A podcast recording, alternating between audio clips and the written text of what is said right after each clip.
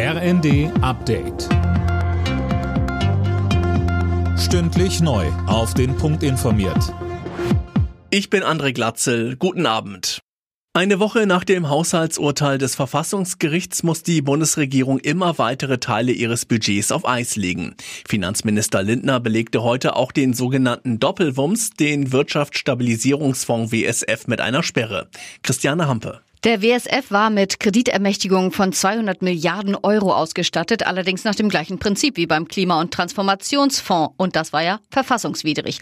Aus dem WSF sollten unter anderem auch die Energiepreisbremsen bezahlt werden. Das soll in diesem Jahr aber noch passieren.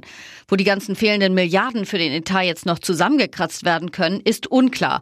Ohne eine Aussetzung der Schuldenbremse wird's wohl nicht gehen. Der Geiseldeal steht offenbar. Israel und die Hamas haben sich auf die Freilassung von 40 von den Terroristen verschleppten Kindern sowie 13 Frauen geeinigt. Das berichtet die Jerusalem Post unter Berufung auf offizielle israelische Kreise. Im Gegenzug stimmt Israel einer fünftägigen Feuerpause zu.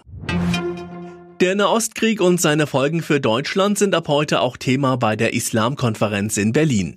Bei dem zweitägigen Treffen soll es neben dem Kampf gegen Antisemitismus auch um Muslimfeindlichkeit gehen.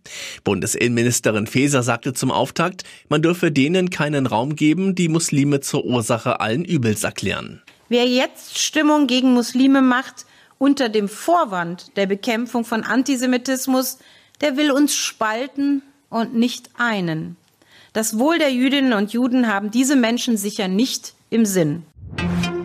Mieter dürfen Teile ihrer Wohnung grundsätzlich untervermieten, um Kosten zu sparen. Das hat der Bundesgerichtshof entschieden. Laut BGH ist das als berechtigtes Interesse zu werten und damit zulässig. Alle Nachrichten auf rnd.de